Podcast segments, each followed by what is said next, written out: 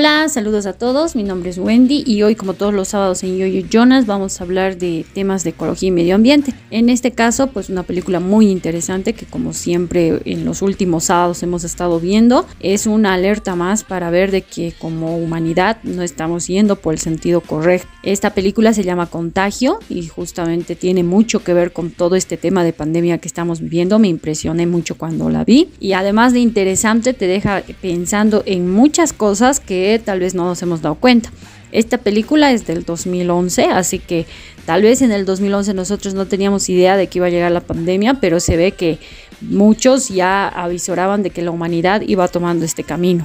Empieza la película con una mujer que es Beth Enhoff, que llega a Chicago a ver a su amante al regresar de un viaje de negocios en Hong Kong. Beth agarra un resfriado, que parece una enfermedad común en el viaje a Minneapolis para regresar con su familia. Su hijo Clark, de un matrimonio previo, también adquiere los síntomas, los mismos síntomas de Beth, que se agravan dos días después e increíblemente colapsa. Su marido Mitch intenta llevarla al hospital, pero fallece en el camino. Mitch llega a casa para ver que su hijastro también también murió. Mitch es puesto en cuarentena, pero descubre que es inmune a la infección.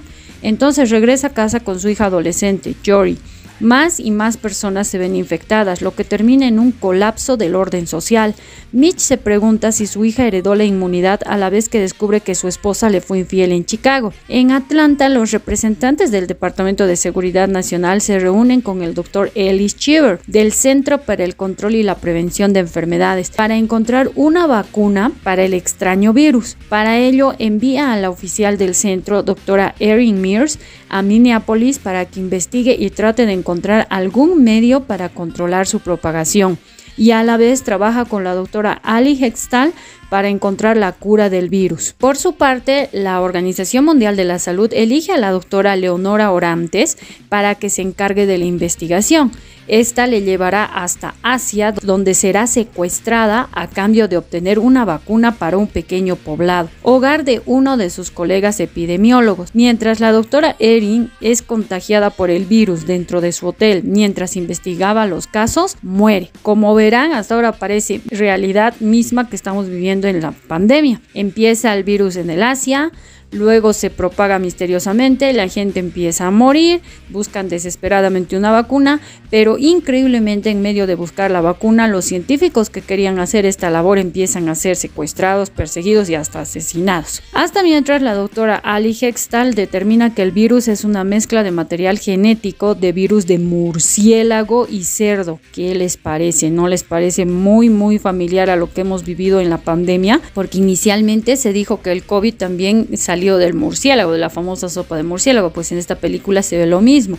Lo increíble es que esta película es del 2011, imagínense. La cura no puede ser desarrollada ya que los científicos no pueden descubrir un cultivo genético en el que crezca el recién identificado virus 1 de meningoencefalitis. El doctor Ian Sussman de la Universidad de California desobedece las órdenes de Cheever y no destruye sus muestras y descubre un cultivo de células utilizables para detener al virus. Hetztal lo usa para comenzar a elaborar una vacuna. Otros científicos determinan que el virus se transmite por pequeñas gotas con un número de reproducción básico de 4. Proyectan que una de cada 12 personas se infectará y la tasa de mortalidad estará entre el 25 y el 30%. Mientras tanto, el bloguero y periodista freelance Alan Cromwell decide utilizar su blog para narrar los sucesos a pie de calle, para que la gente corriente no se deje engañar por los gobiernos. Paradójicamente hace un trato económico con el fin de hacer un video mostrándose falsamente enfermo, en donde engaña a la gente asegurando que un medicamento llamado Forciatia es la cura de la enfermedad. La gente en pánico intenta hallar en farmacias el medicamento causando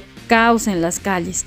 Crown White es arrestado por fraude y conspiración, pero pronto es liberado tras pagar la fianza. Usando un virus atenuado, la doctora Hedstall identifica una posible vacuna, para no perder tiempo pidiendo el consentimiento informado de pacientes infectados, se inocula con la vacuna experimental e inmediatamente visita a su moribundo padre que está infectado. Al descubrir que no tiene síntomas, declara la vacuna como un éxito. La vacuna entra en producción, pero debido a la cantidad de infectados, se reparten las vacunas basándose en la fecha de nacimiento elegida por lotería.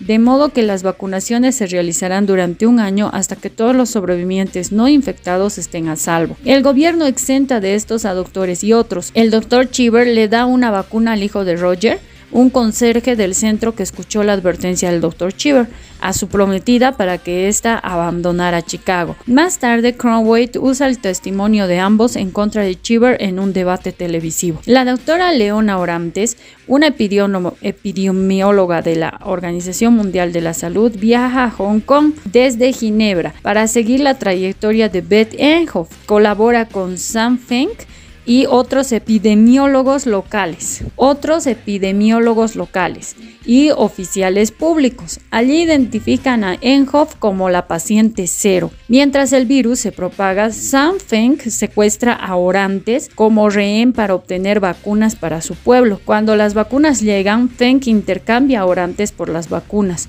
Un amigo de Orantes menciona que esas vacunas eran placebos y Orantes regresa para advertirlos.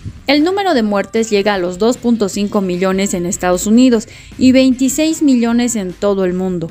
La doctora Hedstall guarda muestras del virus que le llaman MEP1 en un envase criogénico junto con muestras de H1N1 y el SARS, que estos ya son virus que ya conocemos. Jory perdió la fiesta de graduación por la pandemia y Mitch prepara todo para que ella vuelva a estar alegre. Su novio entra a casa vacunado y bailan un vals, haciendo que Jory se ponga feliz de nuevo y Mitch también. En la escena final, el origen del virus es revelado a los espectadores. Un bulldozer trabaja para la compañía de Enhoff, derriba unas palmeras asustando a algunos murciélagos. Uno de ellos llega a un banano donde agarra un trozo de banana y al sobrevolar una porqueriza se le cae un trozo, que es comido por un lechón. Unos transportistas chinos llevan los lechones a un casino de Hong Kong.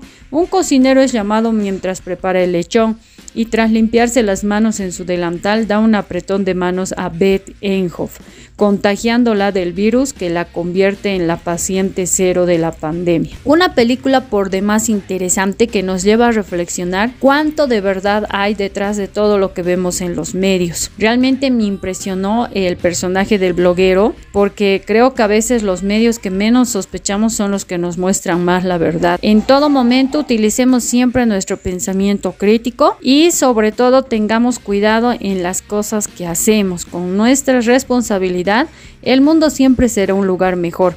Recordemos que la humanidad depende de lo que hagamos por los otros y por nosotros mismos. Nos vemos el próximo sábado. No te olvides suscribirte a nuestras redes sociales. Y si quieres ver esta película tan interesante, puedes descargarla en nuestro canal de Telegram.